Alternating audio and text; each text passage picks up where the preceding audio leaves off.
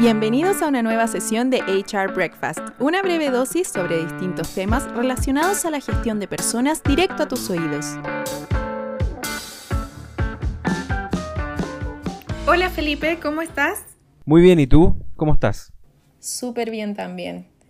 Eh, justo, menos mal que estamos hablando porque quería comentarte una situación que, que me tiene un poco complicada con respecto a la situación de onboarding y offboarding dentro de la empresa cuando se incorporan o se van los colaboradores. Cómo comunicar esta noticia, cómo llevar un proceso, sobre todo en este momento en que estamos casi todos trabajando de manera remota y las comunicaciones se hacen un poco más engorrosas. Sí, eh, eh, eh, es, una, es un tema en el cual muchas organizaciones están teniendo dificultad y, fundamentalmente mucha de la dificultad se debe a que uno fuera de la contingencia depende mucho de canales presenciales para poder comunicar estas cosas.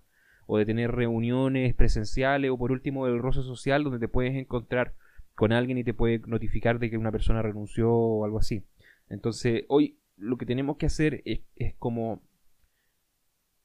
tratar de encontrar una manera dentro de los medios que tenemos en cada una de las organizaciones de poder traer estas oportunidades de comunicación a todas las personas. Y tiene un montón de desafíos y no es nada fácil porque, por ejemplo, tú podrías tener un chat donde notifica estas cosas, pero mucha gente no pesca los chats, no los lee, eh, no se interesa. Eh, entonces, eh, nuevamente vamos a llegar a lo que hemos conversado varias veces.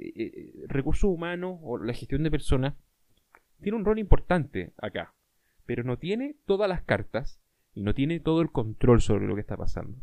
Y aquí hay una cosa importante del lado de los líderes también, que tienen que poder aportar y tienen que poder apoyar estos procesos de comunicación.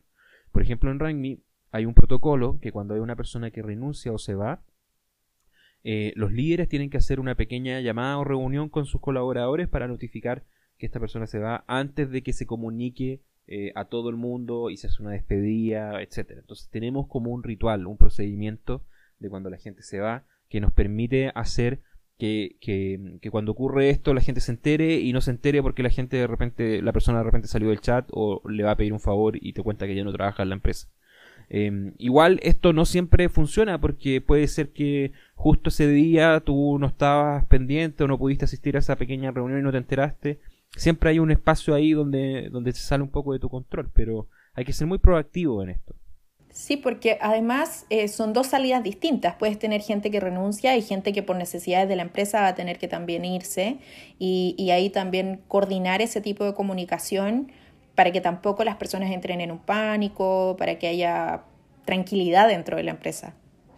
Sí, aquí es un, es un tema muy complejo el que estás tomando porque uno tampoco puede llegar y decir, oye, sean totalmente transparentes y cuenten todo lo que ocurre porque efectivamente tiene efectos que pueden ser complicado. Entonces, eh, lo ideal acá sería poder contar con que los líderes dentro de la organización tienen el tacto, el entrenamiento y la forma como para poder comunicar estas cosas de forma eh, concreta y de forma productiva y que tenga un buen resultado, pero tampoco podemos asumir que todos los líderes tienen esa capacidad o saben que lo tienen que hacer o les interesa hacerlo. Entonces, es un tema muy, muy complejo, muy abierto. Ahora, hay una parte de lo que me preguntaste que no hemos tocado, que es el tema del onboarding. El onboarding es un poco más sencillo, ¿ya?